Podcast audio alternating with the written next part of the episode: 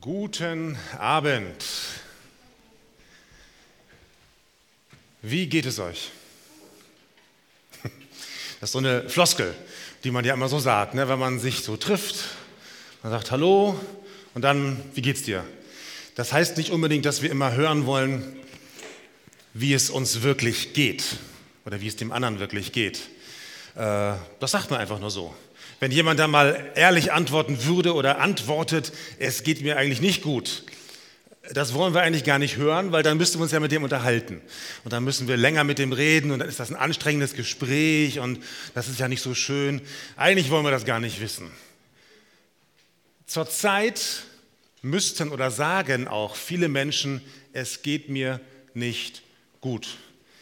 Wenn wir so in die Medien gucken, in die Medienlandschaft zurzeit gibt es viel Berichte über sogenannte Kollateralschäden der Corona-Pandemie bzw. des Lockdowns.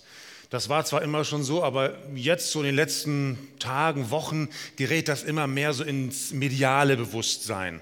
Man spricht von Schwierigkeiten, von Angststörungen und Problemen und so hat die, die Welt, die Zeitung Die Welt am 16.02.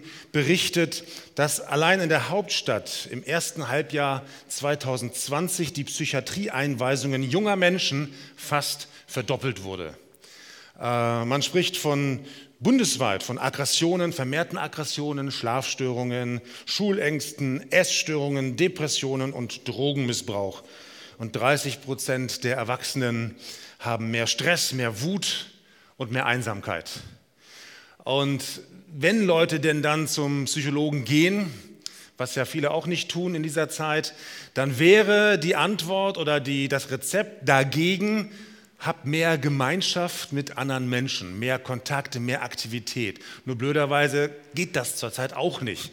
Das heißt, die Therapie für die Diagnose, die funktioniert nicht. Was macht man denn da jetzt? Es geht mir nicht gut. Wir Christen sind ja keine besseren Menschen. Uns geht es ja auch manchmal nicht gut. Und äh, wir leben auch nicht in so einer, einer Wohlfühlblase. Und wenn wir da drunter hocken, wie unter einer Glocke, dann passiert uns nichts mehr. Dann werden wir nicht mehr krank, dann haben wir keine Sorgen mehr, dann geht es uns eigentlich immer gut. So ist das ja nicht.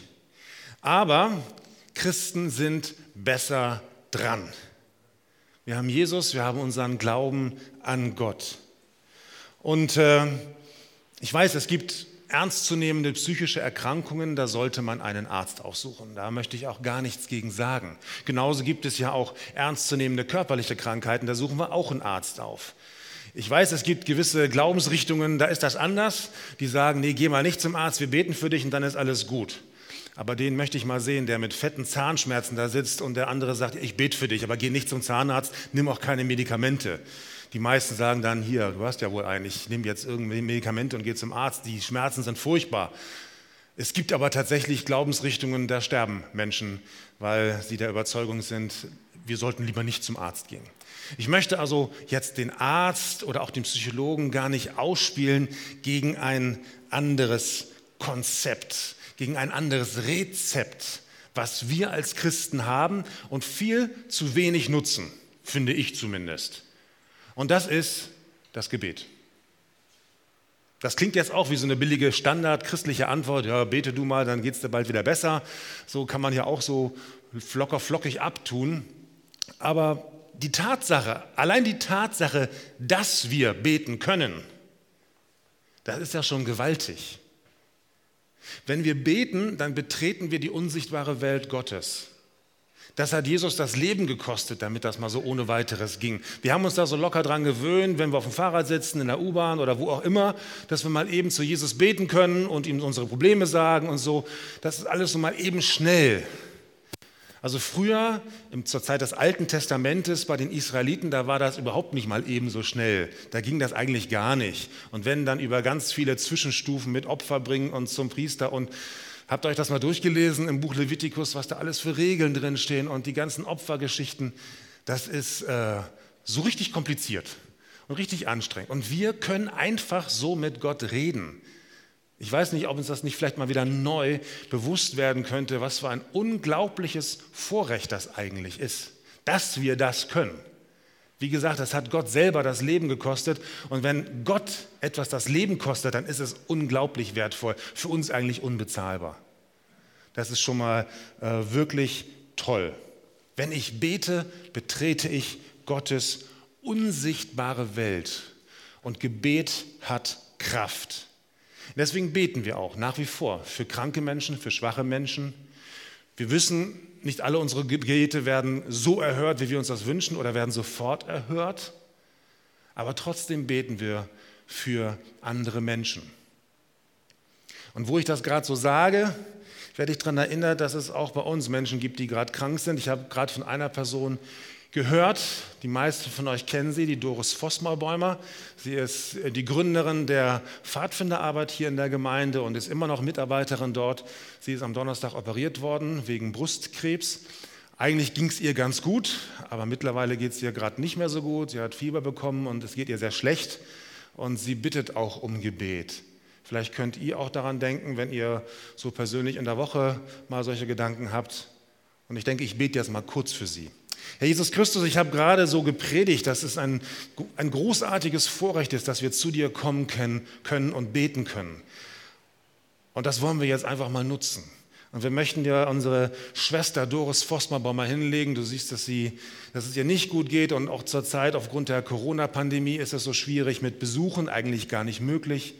Aber du kannst sie besuchen. Du kommst in jedes Krankenhaus rein. Du brauchst auch keinen Mundschutz. Du bist ganz nah bei ihr und ich möchte dich jetzt bitten, dass du sie umgibst mit deiner Freundlichkeit, mit deiner Nähe, dass du sie heilst, dass du die Schmerzen wegnimmst, dass du das Fieber wieder senkst, dass die Ursache gefunden werden kann und beiseite geschoben werden kann, sodass sie bald wieder nach Hause kann und dass es ihr wieder deutlich besser geht. Wir segnen sie in Jesu Namen. Amen. Ich möchte heute mit euch über das Gebet sprechen, über ein ganz besonderes Gebet. Wir nennen es auch das Gebet unseres Herrn, das Vaterunser. Ich bete aber nicht über das ganze Vaterunser, ich bete nur über einen kleinen Ausschnitt. Und die meiste Zeit werde ich nur über zwei Worte reden, nämlich über unser Vater. Über diese zwei Worte wird es den meisten Teil der Predigt gehen. Ein schwedischer Bischof fragte einmal einen Gewerkschaftssekretär, was halten Sie eigentlich von der Kirche?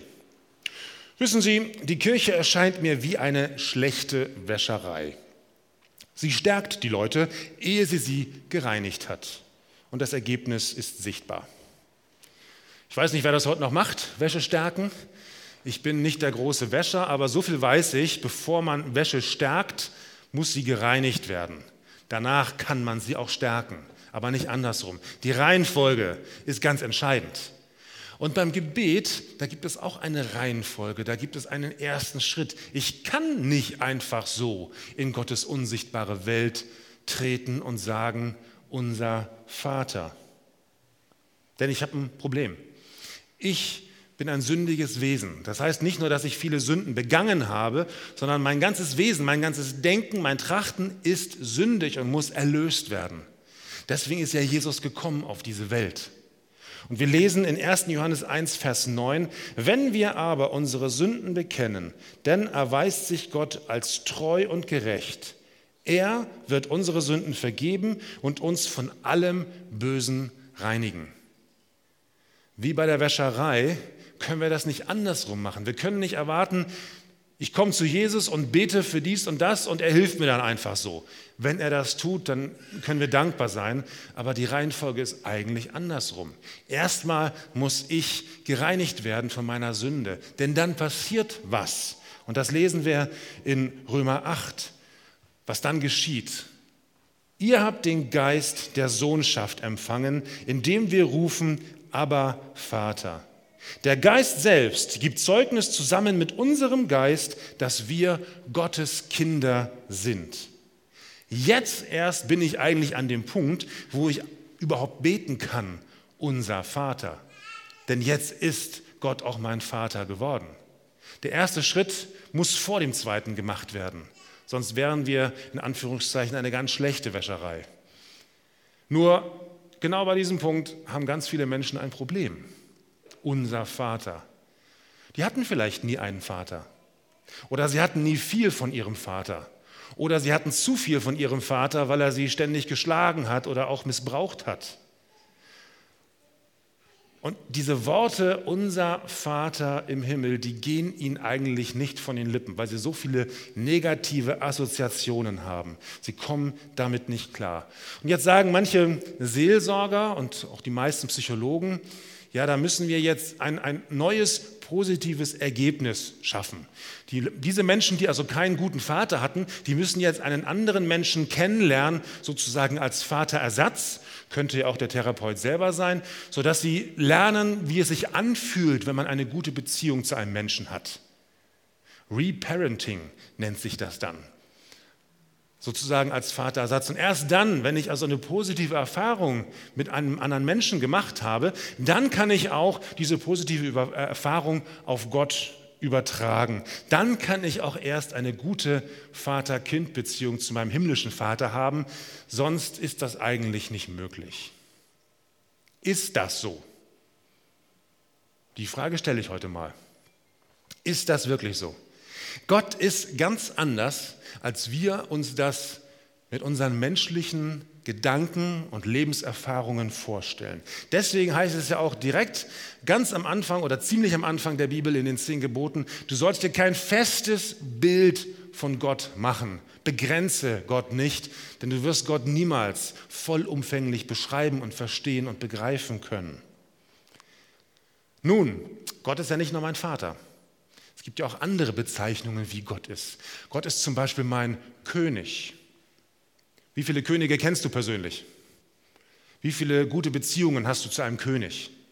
Wenn wir in die Geschichte gucken, die meisten Könige hatten, oder viele Könige, sagen wir es mal so, hatten nicht den besten Charakter. Und eine ganze Reihe waren ganz schreckliche Tyrannen. Wie soll man zu einem König eine gute Beziehung aufbauen?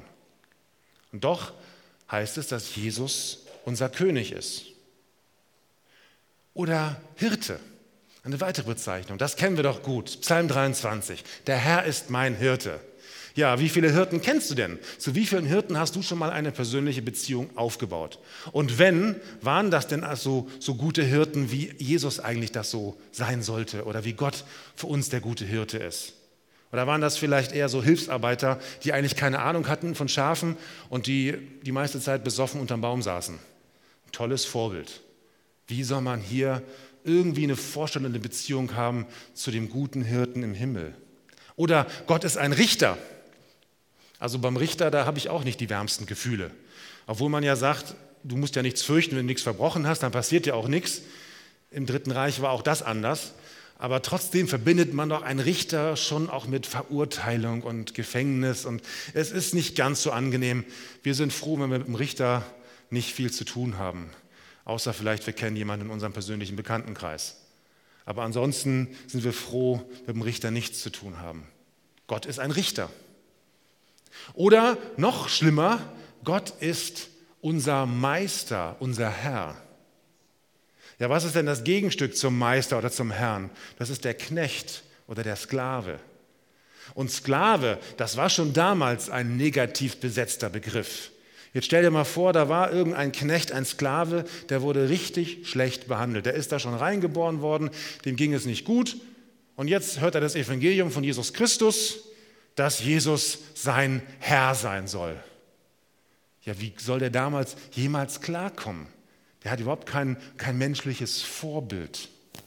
Nun, ihr merkt schon, worauf ich hinaus will. Unsere persönlichen Erfahrungen dürfen nicht unser Bild von Gott bestimmen. Ich sage das nochmal. Unsere persönlichen Erfahrungen dürfen nicht unser Bild von Gott bestimmen. Nicht die negativen Erfahrungen, die du mit deinem irdischen Vater gemacht hast oder deiner Mutter oder wem auch immer, aber auch nicht die positiven Erfahrungen. Auch die kannst du nicht als Blaupause nehmen für deine Beziehung mit Gott. Denn wenn du das tust, begrenzt du Gott. Du begrenzt Gott, er ist dann so wie dein hirdischer Vater, aber Gott ist anders, Gott ist viel größer. Du wirst Gott so nicht kennenlernen. Und gerade wenn es um dieses Reparenting geht, wenn Seelsorger, wenn Psychologen versuchen, jetzt irgendwie ein, ein, ein neues positives Beispiel zu schaffen, Alles, was getan wird, ist, dass das eine falsche Gottesbild durch ein neues falsches Gottesbild ersetzt wird. Unsere Lebenserfahrungen, das, was wir kennengelernt haben, darf nicht bestimmen, wie unser Bild von Gott ist. So lernen wir Gott nicht kennen. Wir lernen Gott nur durch zwei Dinge kennen. Das eine ist sein Wort, die Bibel. Und das andere ist der Heilige Geist, der uns sein Wort aufschließt, der uns sein Wort erklärt. Wir haben gerade gehört, der Geist Gottes ist es, der unserem Geist oder mit unserem Geist Zeugnis ablegt, dass wir Gottes Kinder sind. Nicht unsere Lebenserfahrungen, dass wir so, so eine gute Kindheit hatten und deswegen können wir jetzt auch Gottes Kinder sein. Der Heilige Geist tut das. Der Heilige Geist führt uns in alle Wahrheit. Er schließt uns das Wort Gottes auf. Und so lernen wir Gott kennen. Und wenn du denkst, ich hatte eine negative Beziehung zu meinem Vater, deswegen kann ich auch keine positive Beziehung zu Gott haben, der mein Vater sein möchte, dann ist das eine Lüge Satans und du glaubst sie. Und das ist immer schlecht, wenn wir Satans Lügen glauben. Das Problem ist, wenn wir Gott immer nur mit der Brille unserer eigenen Lebenserfahrungen anschauen, werden wir ihn eigentlich nie ja, sag mal, verstehen werden wir ihn tatsächlich nie, aber wir werden immer unsere Probleme haben. Viele Menschen haben ein Problem mit dem Gott des Alten Testamentes. Ein, ein, Gott, der rachsüchtig ist, ja, das kriegen wir ja mit unserem positiven Image eines guten Vaters auf dieser Erde gar nicht hin. Oder Gott als verzehrendes Feuer. Äh, da haben wir so unsere, unsere menschlichen Erfahrungen, die reichen da nicht mehr aus. Wir können so Gott nicht kennenlernen. Unser Vater. Welche Glaubenssätze trägst du in dir? Jeder Mensch hat Glaubenssätze, ob er sie nun ausformuliert hat oder anderen erklären kann oder nicht. Aber jeder Mensch trägt in sich solche Glaubenssätze. Die können dann sein, zum Beispiel, weil mein Vater mich schlecht behandelt hat und immer geschlagen hat, kann ich keine gute Beziehung zu Gott haben. Oder Gott interessiert sich nicht für mich. Oder Gott ist weit weg. Gott ist nur ein philosophischer Gedanke ich kann ihm nicht näher kommen. Viel von unseren schlechten Gefühlen oder auch von manchen psychischen Krankheiten oder Erkrankungen hat hier ihren Ursprung, weil wir den Lügen Satans glauben. Und das zieht uns runter, das macht uns fertig, das macht uns krank. In Jesaja 49, da steht was ganz anderes, wie Gott ist. Gott sagt, oder hier heißt es, Gott antwortet, kann eine Mutter ihren Säugling vergessen? Bringt sie es übers Herz, das Neugeborene seinem Schicksal zu überlassen? Und selbst wenn sie es vergessen würde, ich vergesse dich niemals. Unauslöschlich habe ich deinen Namen auf meine Handflächen geschrieben. Das sagt Gott zu Israel. Das ist ein ganz spezielles Wort. Klar, man kann das nicht einfach so übertragen, aber es zeigt doch den Charakter und die Art, wie Gott ist eben anders als ein schlechter irdischer Vater. Wir müssen in sein Wort reingucken, um zu begreifen, wer Gott ist und wie Gott ist. Und vor allen Dingen dürfen wir nicht unsere Eltern beschuldigen oder die Umstände beschuldigen, dass wir keine gute Beziehung zu Gott haben können. Ich selbst bin verantwortlich für mein Leben und auch für meine Beziehung zu Gott. Nicht meine Eltern. Egal, wie viel Negatives du erlebt hast, deine Eltern sind nicht verantwortlich für deine Beziehung zu Gott, sondern du. Das ist deine Entscheidung, auch nicht die Umstände. Und das müssen wir begreifen, das müssen wir verstehen. Denn wenn wir sagen, ja, weil das und das in meinem Leben passiert ist, kann ich das nicht, dann sind das Ausreden. Und ich habe den Kern des Problems nicht verstanden. Die biblischen Wahrheiten müssen anfangen, lauter zu werden und lebendiger zu werden als unsere eigenen negativen Lebenserfahrungen oder auch die positiven. Das, was die Bibel sagt und was uns sein Geist dadurch deutlich macht, das ist das, was unser Bild von Gott prägen muss. Es ist sozusagen Gottes Tagesgeschäft, die Gedanken von Menschen zu verändern durch seinen Heiligen Geist. Gott kann das. Und ich kenne persönlich Menschen, ich hatte mich gerade neulich mit meinem Vater unterhalten und er sagte mir, ich hatte mich auch über diese Predigt unterhalten und er sagte mir gerade direkt zwei Menschen, die ich auch kenne, die eine ganz negative äh, Kindheit hatten. Also negativ, das ist noch ein Euphemismus, das ist noch beschönigend. Also die, waren, die wurden geschlagen, wurden schlecht behandelt und der Vater hat keinen Zweifel daran gelassen, was er von seinen Söhnen gehalten hat. Und die waren beide wichtige Säulen äh, in einer Gemeinde. Es war möglich.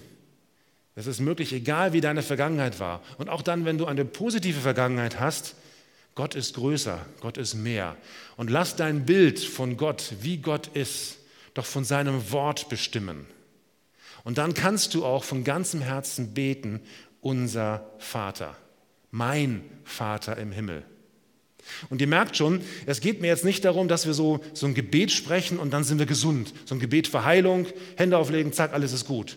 Sondern die Art, wie ich gerade über Gebet spreche und wie uns auch Jesus in seinem Wort dieses Gebet näher bringt, er sagt ja nicht, dass wir das jetzt, oder er meinte nicht, dass wir das runterrappeln sollen, sondern es ist ja eine, eine Vorlage, wie wir beten können. Das hat ja viel mehr damit zu tun, wie ich zu Gott komme, was für eine Einstellung ich zu Gott habe, was für eine Beziehung ich mit Gott habe. All das spielt ja allein schon in diesem Wort unser Vater rein. Damit hat es was zu tun. Und da liegen auch die, die Gründe für, für manche Krankheiten, für manche Schwierigkeiten in unserem Leben. Und da müssen wir ansetzen. Wie ist deine Beziehung zu Gott? Worauf gründet sich deine Beziehung zu Gott? Auf deine Erfahrungen? Oder lässt du dich von seinem Geist leiten und liest mal sein Wort? Wenn es dir nicht gut geht, rate ich dir einfach mal, fang mal an, in der Bibel zu lesen. Bitte Gott, bitte seinen Heiligen Geist, dass er dir sein Wort aufschließt und lese betend die Bibel und rede mit Gott. Du wirst erleben, dass sich vielleicht nicht sofort, nicht so mit wie so ein Schalter.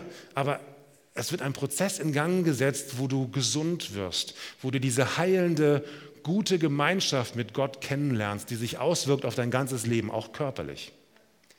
Ich möchte die letzten Minuten noch ein zweites sagen. Ich habe ja gesagt, ich will über, nur über diese zwei Wörter reden, unser Vater.